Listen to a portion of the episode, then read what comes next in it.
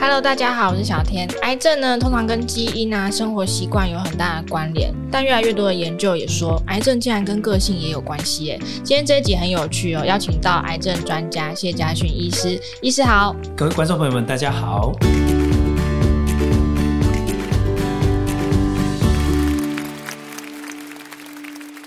医师，我看有研究说，这个 A 型人格的人特别容易得癌症。依照医师的临床经验观察，这是真的吗？是这个题目哈，非常的有趣哈。过去大家认为癌症的成因很多，那慢慢大家开始重视到这个跟这个情绪压力有关的时候，就开始有一些啊跟心理学相关的研究。嗯，好，它不是传统的医学，但是呢，它是一个很有趣的方向，就是开始探讨我们这些个性跟这个人格特质还有压力。好，其实关键是压力。那到底对于癌症成因有没有关联？哈，嗯，那我先强调一下哦，这类的研究它。不是属于传统的医学研究哈，那但为什么这样说，并不是它不是科学，它很科学啊，但是呢，它是来自于跨领域的研究，嗯，也就是说，我们不想要只有知道这个物质上的一个影响，我们想要知道心灵层次上的影响会不会对这个癌症导致这个呃一个形成的一个原因。那这刚刚讲的这个观念里面呢，心理学开始慢慢就是这里面比较成熟的一块呃研究。那很多心理学专家发现。他发现，他把人哦，有一个一万多个人的研究，在美国哈，他把这个人格分成七种型、五种型、七种型都可以哈。是在这个分型里面，他发现某一类型跟癌症的发生率似乎都有关系。那因此，这个研究哈，他并没有想要过度造成大家的恐慌哈，他只是说这一类的个性、这一类的人格特质，好像跟这个癌症的发生率比较高有关联。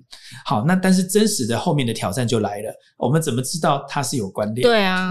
好，那这个时候医学的研究就要开始介入哈，到底从什么地方，嗯，让这些好像是个性上问题变成物质上。因为个性毕竟就是比较抽象，对。那因此这时候科学就发现，好像压力是一个关键。刚刚讲压力这一类的个性的人，比如说压抑、很忧郁，他常常给自己很大的压力，给自己或给别人都会。好，这一类的这种人格特质呢，好，注意一下，不同的心理学领域会把它分不同的人格，所以哪一种人格并不是绝对的重要，因为那是不同的学派的分法。好，那有一些人格呢，好，他会分 A、B、C，有的是一二三四五六七，嗯，这一类的。人格某一大类，它跟压力有关，睡眠品质不好，压力变大，脾气暴躁，负向思考这一类的个性呢，它比较容易创造出生理的发炎。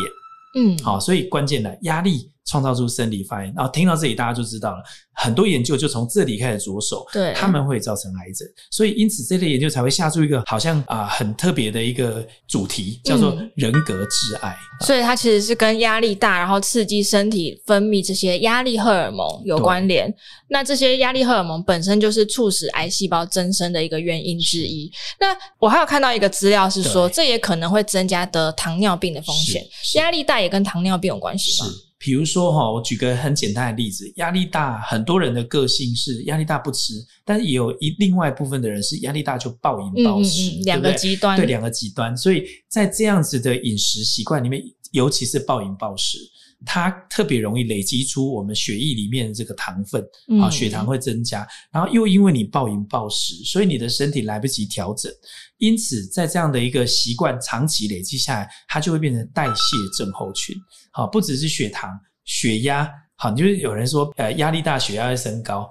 好，那因为他可能吃太多，嗯，或者是这个血脂肪的问题也跟着来了，心血管疾病也跟着来了。所以这类的人格的问题呢，它会不会带来这些代谢？当然会。嗯，好险我是压力大不吃的，不吃的。Okay 但不无论如何，压力大就是会有一些 压力荷尔蒙的问题啦。那可能平常对自己自我要求高，然后给自己太多压力的人就会这样子。那通常我会听到这样子的人，他们也会说：“哦，那我会吃点甜食，那可以带来幸福感、愉悦感，让自己放松一下。同时也会造成肥胖问题，这个不可避免。那医生有没有建议比较不伤身，然后又可以让人家稍微疏解压力的方法？是，一般疏解压力的方法很多哈，比如说刚就像讲了，有些食物会造成脑内啡，嗯，好，脑内啡会让你心快感，你会觉得快乐。那这就是为什么很多人喜欢吃啦，因为血糖高你会快乐。血糖高是快乐的成因，但是它也是后面的问题的成因。它是直接影响大脑的，对，它会影响大脑，因为我们的身体会啊、呃，在远古的时代，人类是吃不饱的。嗯、好，在在那个时候，人类的身体就形成吃饱你就会快乐。好，然后你就会不由自主去多吃。可是这个年代，就像刚刚讲了，我们这个年代其实是啊、呃，每个人都是营养过剩的状态，嗯、几乎是这样。热量过剩。对，热量过剩，在营养过剩的年代呢，我们就不应该多吃。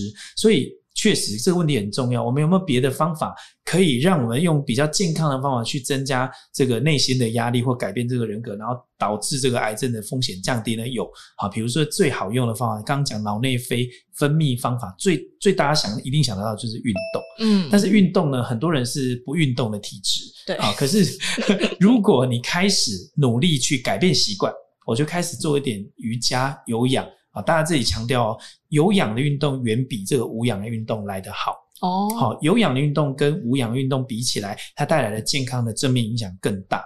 好，所以呢，啊，有氧的运动可以从很简单的像瑜伽、走路、散步啊，爬一点小山这一类的方法开始着手，它就可以增加你的脑内啡，减少你罹癌的这个风险。就完全不运动的人，也可以从一天，比如说半小时的健走开始。是。是如果喜欢我们这一集的早安健康 Podcast，记得订阅我们，然后留下你的五星好评。还有其他想听的内容，也可以留言告诉我们哟。那睡眠有帮助吧？因为我觉得睡得好的人，通常心情也会比较好。是，是睡眠哈是一个很有趣的议题哈，因为每一个人每天一定要睡眠。嗯，那睡眠这个议题跟一般民众息息相关。可是呢，睡眠。有些研究告诉我们，睡眠不是睡越多越好哦。睡眠它有两个层次的问题，睡得少的人命短，我这很确定。嗯，那睡得多的人不一定活比较长，那睡得刚刚好，睡得刚刚好。但是还有这个就是量，对不对？量是这个，那值是第二个问题。嗯，有一些研究告诉我们说，高品质的睡眠它不用很长哦，就高品质的睡眠它可以提升人的抵抗力。免疫力，然后减少这个代谢性疾病，还有这个癌症的风险。所以高品质的睡眠，好，这就不容易达到哈，因为一般人的睡眠常常被中断，对，好，常常声音太多，环境干扰。那怎么样达到这个高品质睡眠，其实是个大灾问。嗯。那通常我们如果按睡眠品质还不错，那通常睡几个小时是比较刚好的。对，一般这学界哈并没有非常非常明确的一个规范，甚至有人提出要理论睡多少看人。嗯，因为有的人的好像不同时期好像也有差。对，没错，在睡觉的这个级别里面哈，深度睡眠跟浅度睡眠是不一样，这就是刚刚讲的高品质睡眠。嗯，高品质睡眠就要让睡眠的级别都大部分的时间可以进到这个深度的睡眠，那才叫做高品质的睡眠。为什么？因为很多呃，这个神经心理学家研究哈，跟呃这个当然跟癌症也有关系了哈，但是在我们的身体健康里面，这是一门很重要的课题哈。高层次的睡眠会帮助我们把记忆转成这个日常的经历转成记忆，然后你在那个过程当中，你的身体是处于深度的一个休息，所以你的一些发炎的状态也会因为在深度的睡眠里面得到缓解。好，所以这其实跟我们后面的很多的代谢疾病、癌症都有相关。那医师通常会建议要怎么样来改善自己的睡眠品质？是这个睡眠的品质哈，也是我们在门诊里面哈，不管是罹癌的患者或者是没有罹癌的民众就会问的问题哈。嗯、睡眠要达到好的品质那，大概有几个重要的一个点哈。第一个你要把握的确实就是你的生活的安排，嗯。然后第二个啊，你知道人哈，人的大脑是可以被骗的，你要骗你的大脑，我要睡觉。所以这是仪式感，好。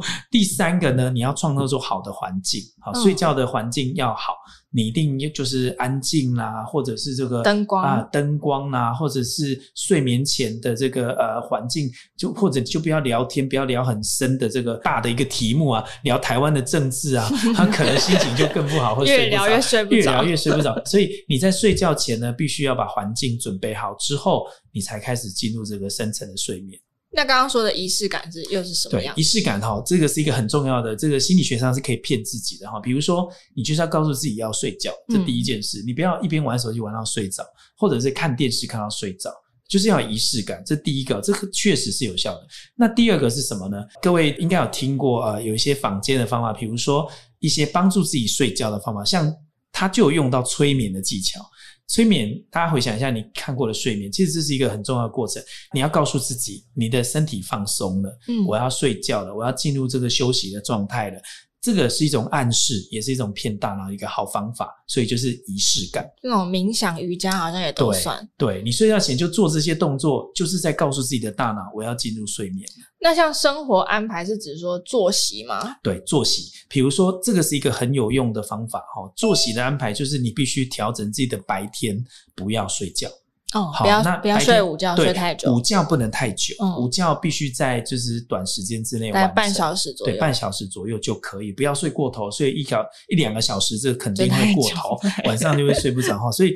白天你的这个叫行为疗法，或者其实在心理学呃领域里面，有些大师他们会提到，你调整你的日常生活，这类对我们的病友也有帮助。我们就会跟病人讲，你要什么时候几点到几点，在大概你的起床之后大概多久，你要去做什么事情？你要去晒晒太阳，你要去看看外面的这个吹吹风。好，很多科学研究经过这样的仪式，比如说你白天要去照个太阳，你晚上睡觉前要告诉自己要睡觉。这一类动作如果做得好，你的睡眠跟你的日常的生物时钟就会调到比较正常，甚至就是未来就是预防后面的一些疾病。其实最难的就是你明明知道你要放轻松，你要正向思考，要释放压力，但实际上又很难做到。没错，像这类型的患者在呃医师观察临床上改善这些心理状态，然后成功抗癌的案例是多的吗？其实哈，大部分的状态是不容易改变，嗯、因为。呃，江山易改，本性难移，所以其实 很容易改变一个人的。呃，你跟他讲，他意识层面听得进去，可是潜意识是办不到的哈。那心理状态去改变身体状态是可以成功的吗？是有些案例的。好，比如说举个例子，呃，在台湾我们都是健保制度，所以很很可惜的是，有些比较呃属于比较深入的一些疗程，它还没有办法进入我们这个给付的范围。我举一个例子，在美国一个很重要的一个癌症中心呢，他们已经把一些疗法哈，比如说跟心理放松的技巧，变成他们的标准的癌症治疗过程。嗯、那他们叫什么？它跟宗教没有关系，它的名字很特别，叫正念疗法。嗯，好，那这里我没有任何广告的嫌疑哈，其实就是一个跟医疗有关系的一个疗法，叫正念疗法。它可以帮助你放松，你可以把它解释成另外一种叫冥想，好，或者静坐。那刚刚问到的问题很好，就是你怎么去改变？那我又讲了个性很难改嘛，对不对？嗯、那怎么办？用暗示自己的方法，就是刚刚讲的骗自己的方法，你就静下来，你就静下来，然后让自己身心放松。这种方法会让你的呃身体不知不觉就开始改变你原来的形态。所以实际上这个方法，我认为哈，在啊不管是证据或者医学的研究上，它其实是有一些好的一个正向的案例的。可以提供给大家参考。这个正念疗法是我们自己、嗯、呃找一段时间来静下来冥想就可以了吗？是，它简单说哈，它有比较呃比较特殊的一些引导方式。它名字叫正念，可是它跟念头没有关系哈。它基本上就是我们静下来，然后告诉自己身体要放。嗯、其实这就是刚刚讲的很像暗示睡觉前的这个做法。那我们在预防癌症的这个过程中，跟离癌之后的心理建设，跟改变自己那个很难改的生活的习惯的时候，都会用得到这个技巧。你就是告诉自己静下来，然后你在身体的这个 cycle 开始变得比较安静的时候呢，你可能有一些个性上的压力。可能就不知不觉的舒缓。我看网络上还有一些可以搭配呼吸的方式，就大家可以自己参考一下哦。